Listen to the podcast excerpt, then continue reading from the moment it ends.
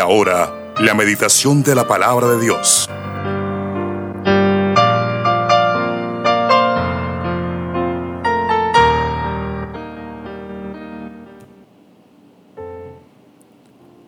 Bueno, mis hermanos, en esta mañana quiero traer una reflexión de la palabra del Señor eh, acerca de la vida cristiana. Hay cosas que nosotros necesitamos saber de la Biblia y una de esas cosas es saber qué fue lo que hizo Cristo por nosotros.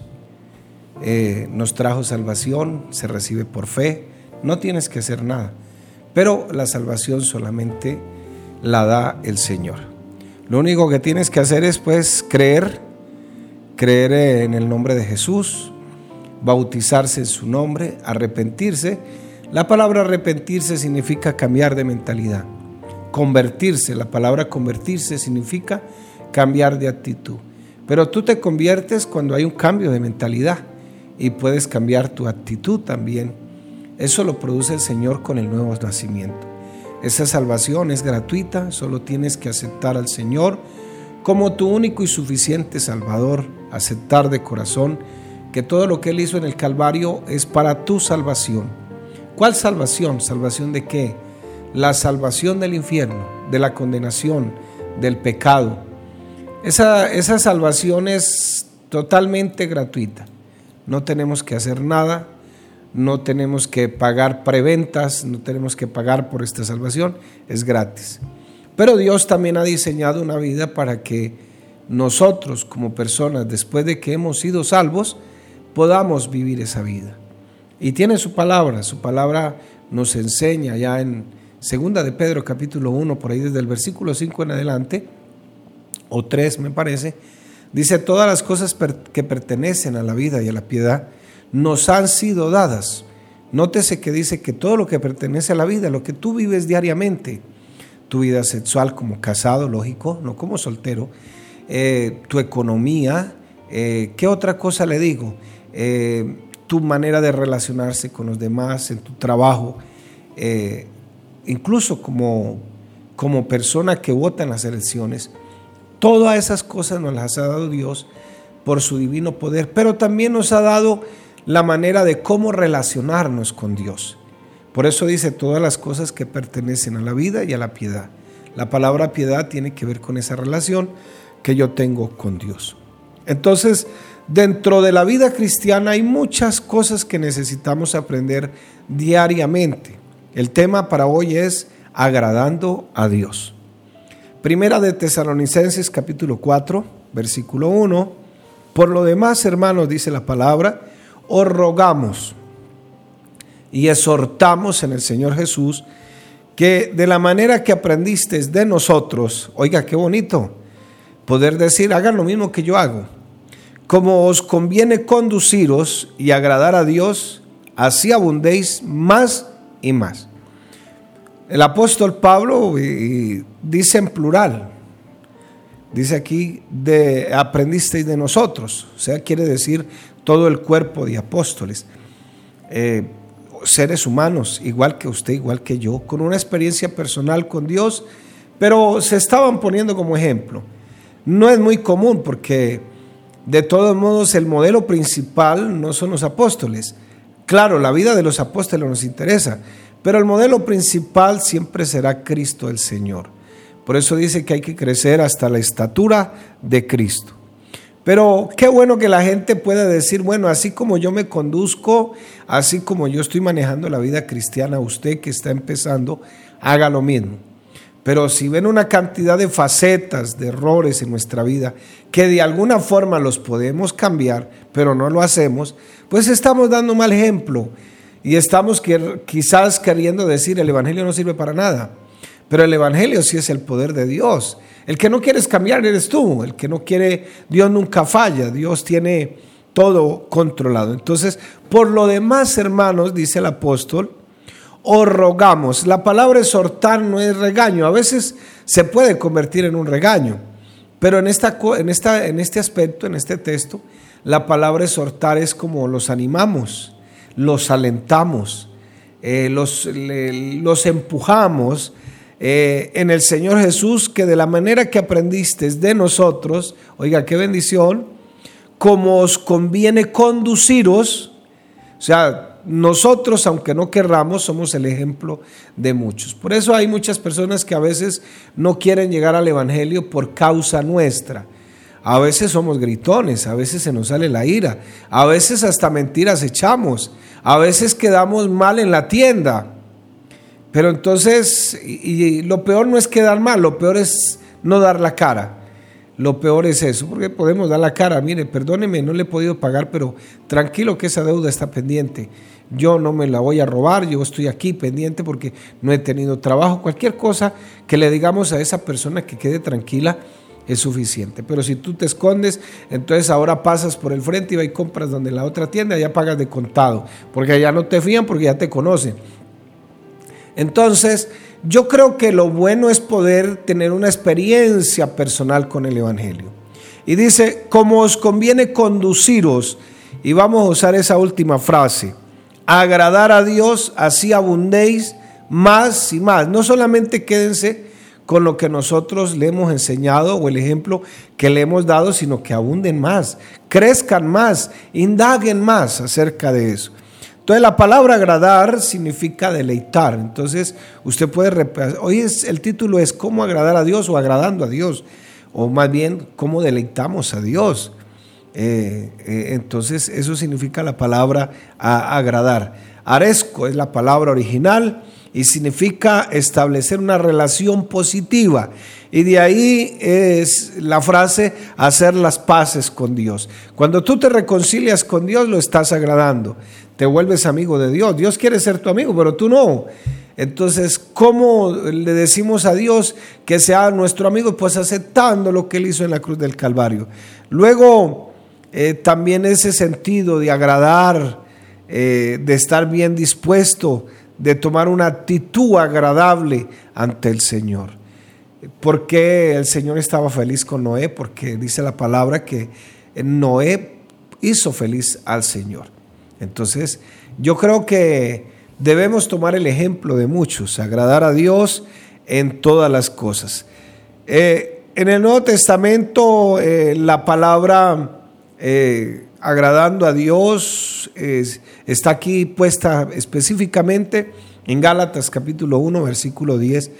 Pues, dice el apóstol, ¿busco ahora el favor de los hombres o el de Dios? ¿Tú qué buscas? ¿O trato de agradar a los hombres? ¿Tú a quién agradas? ¿A los hombres o a Dios? Pues si todavía agradar a los hombres no sería siervo de Cristo. Eh, me, parece curioso a veces las personas le mandan a uno solicitud de, Facebook y cuando están bien consagradas eh, montan versículos, buenas fotos, bien vestidas, sobre todo las damas, bien vestidas, bonitas, eh, como unas siervas del Señor, pero algo pasa cuando uno las ve en blusa straple, cuando uno las ve ya mostrando prácticamente el cuerpo. Entonces uno dice, ¿y aquí qué pasó? ¿Qué pasó aquí? ¿Vivimos por emociones o por convicciones? ¿Agradar a Dios o a los hombres? ¿Qué pretendemos?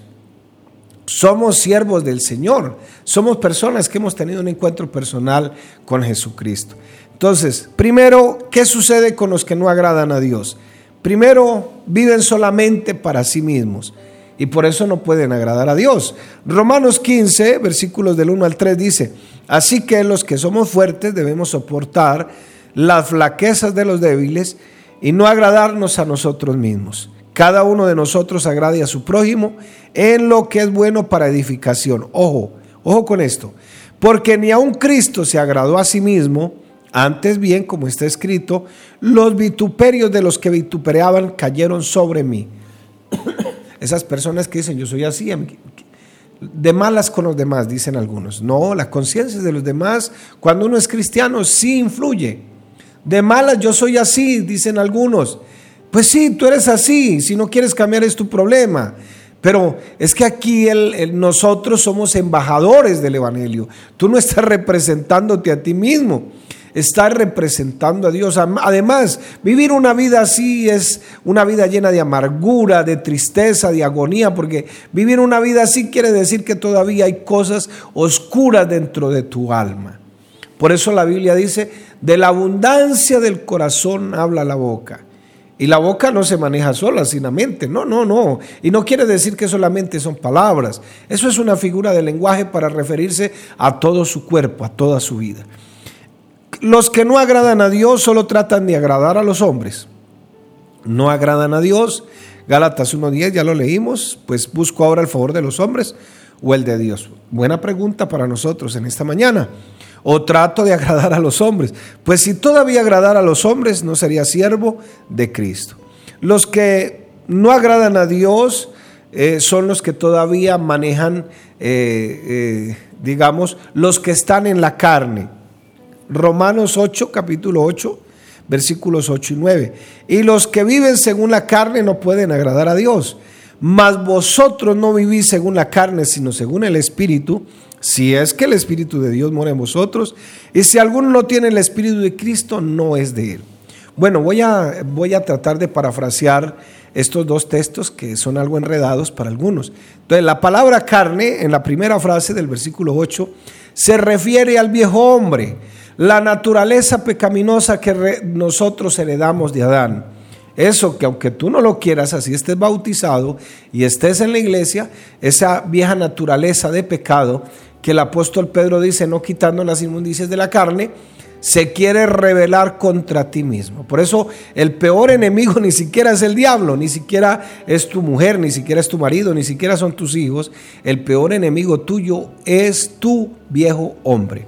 Entonces, y los que viven según la carne, o sea, según la naturaleza que todavía los domina, no han podido controlar esos deseos que tienen ahí, porque eso eh, todavía dicen, hacen cosas, no es que tenga que ser el ser perfecto y caminar sobre el aire, ya no, no hago nada, no miro a ningún lado, no, no, no, no, eso no quiere decir eso, pero sí tenemos que intentar, ojalá de esos 100 errores que tengamos, siquiera 99, ya los hayamos corregido y los que viven según la carne.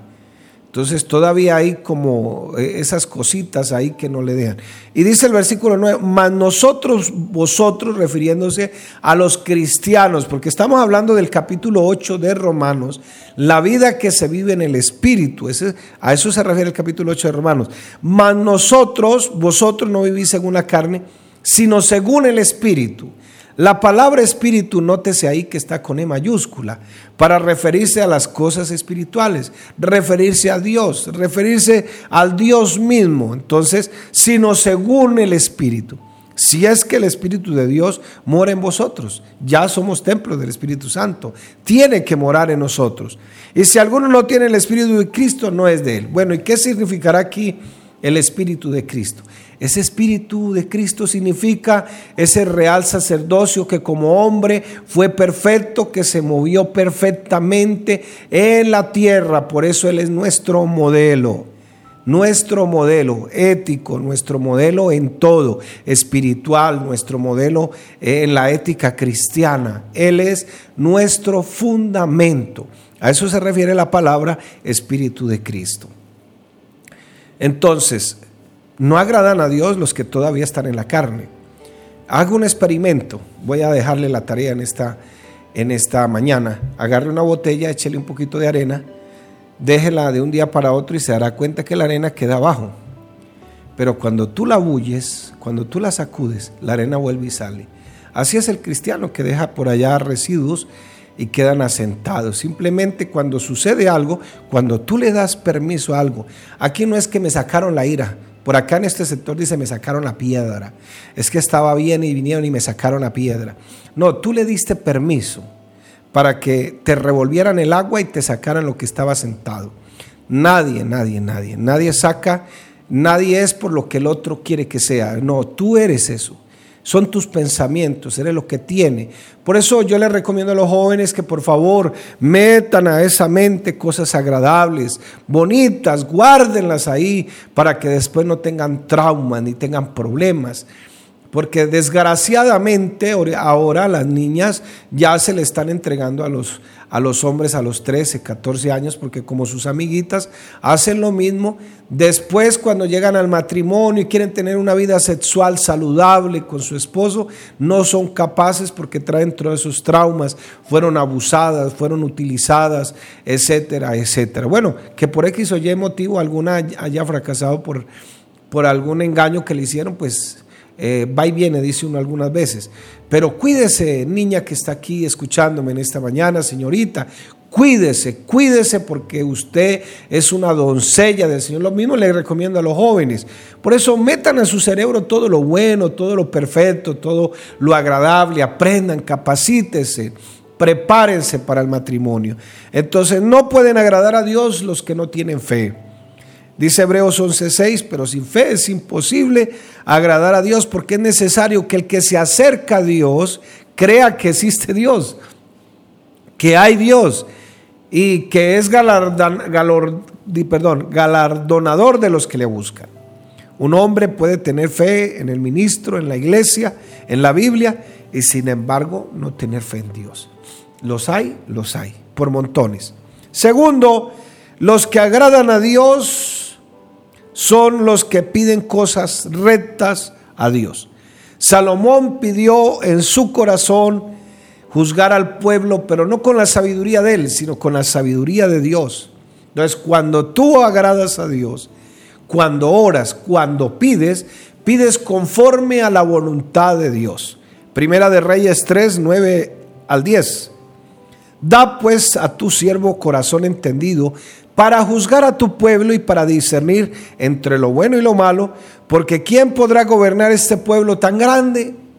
Bueno, dice el apóstol Santiago incluso que el que puede gobernar su lengua, hay que darle un premio, hay que darle, una, hay que darle una, un, trofeo en otras palabras. Porque si no puede dominarse a sí mismo, ¿cómo dominará a los demás? Bueno, o gobernará más bien es la palabra. Pero las personas o los cristianos que agradan a Dios saben cómo pedir, saben qué pedir. Y dice el versículo 10, y agradó adelante del Señor que Salomón pidiese eso. Pero lo que pedimos, Señor, yo quiero el carro último modelo, yo quiero que tú me llenes la plata, eh, de plata el banco, yo quiero ese muchacho, yo quiero esa muchacha, yo quiero esto, yo quiero aquello. Esto, esto, esto, esto.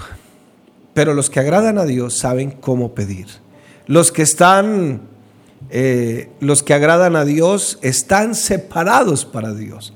Segunda de Timoteo 2.4 dice, ninguno que milita se enreda en los negocios de la vida a fin de agradar a aquel que tomó por soldado. Y cuán numerosos podemos decir son los enredos. Ayer este, estaba viendo una, un documental acerca de unas personas que tienen un grupo en Argentina, eh, pero de todas las naciones, el latino, lógico, de habla hispana, acerca de cosas que están pasando en la sociedad. Y uno de ellos habló como unos 20 o 30 minutos acerca de cómo están influyendo las redes sociales en nuestra vida. Y en parte tuve que estar pedirle perdón a Dios porque la verdad es que nos estamos dejando influenciar muchísimo y aunque decimos estar separados para Dios, a veces no lo estamos tanto. Y por eso nos enredamos facilito en cualquier cosa, en cualquier cosa que la gente nos proponga. Ese es lógico pensar, la gente se mete en un lío, se mete en el otro, eh, una cosa aquí, una cosa allá, otra cosa aquí, se enreda facilito. Por eso nuestros niños nosotros los creamos aquí en la iglesia como corderitos. Les enseñamos las clases de bíblica, les enseñamos una cosa, les enseñamos la otra. Y esos corderitos se van a estudiar, van a la universidad, van aquí, van allá. Y en ocasiones uno los ve que regresan al templo, pero ya vienen aullando. Por aquel dicho que dice que los que con lobos andan, aullar aprende. Porque el pecado es más fácil que se pegue, se impregne. Eh, usted que es santo, que se consagra a Dios, usted va y abraza a una persona y usted no le transmite esa espiritualidad. Dios quisiera, Dios quiera, o sea, yo quisiera que así fuera, pero no es así. Pero si la persona está en pecado y más bien empieza a tener una junta con una persona que no está en pecado, más fácil que le contagie ese pecado. Es como la enfermedad no podemos permitir que una persona sana, no, yo estoy sano, le voy a dar sanidad a usted que tiene el coronavirus. No, por el contrario, más bien cuídese porque se lo pueden estar transmitiendo. Así es el pecado. Entonces, ninguno que milita se enreda en los negocios de la vida a fin de agradar a aquel que lo tomó por soldado. Los que agradan a Dios están totalmente entregados a Dios. Hebreos capítulo 13, versículos 20 al 21 y el Dios de paz que resucitó de los muertos a nuestro Señor Jesucristo, el gran pastor de las ovejas, por la sangre del pacto eterno, os haga actos en toda obra para que hagáis su voluntad, haciendo Él en vosotros lo que es agradable delante de Él por Jesucristo, el cual sea la gloria por los siglos de los siglos. Amén. Anteriormente el sacerdote tomaba la sangre, y si quería consagrar un utensilio, bueno, este está consagrado para el pastor. Si quería consagrar un utensilio del templo, tenía que rociarle sangre. Bueno, usted no es un utensilio más que un utensilio. El Señor te lavó con tu sangre, el pacto eterno, dice aquí. Entonces, para que te consagres, estés apartado totalmente para Jesucristo. Los que agradan a Dios andan con Dios. Génesis 5:24. Caminó pues no con Dios y desapareció porque Él le llevó Dios. Eso estamos esperando. Que Dios cuando el Señor venga, el Señor venga a levantar su iglesia, estemos listos. no fue traspuesto. Ese es un, un tipo de levantamiento de la iglesia. Hebreos 11:15, por la fe no fue traspuesto para no ver muerte y no fue hallado porque lo traspuso Dios y antes que fuese traspuesto tuvo testimonio de haber agradado a Dios. Entonces los que agradan a Dios alaban a Dios. Salmos 69, 30 y 31.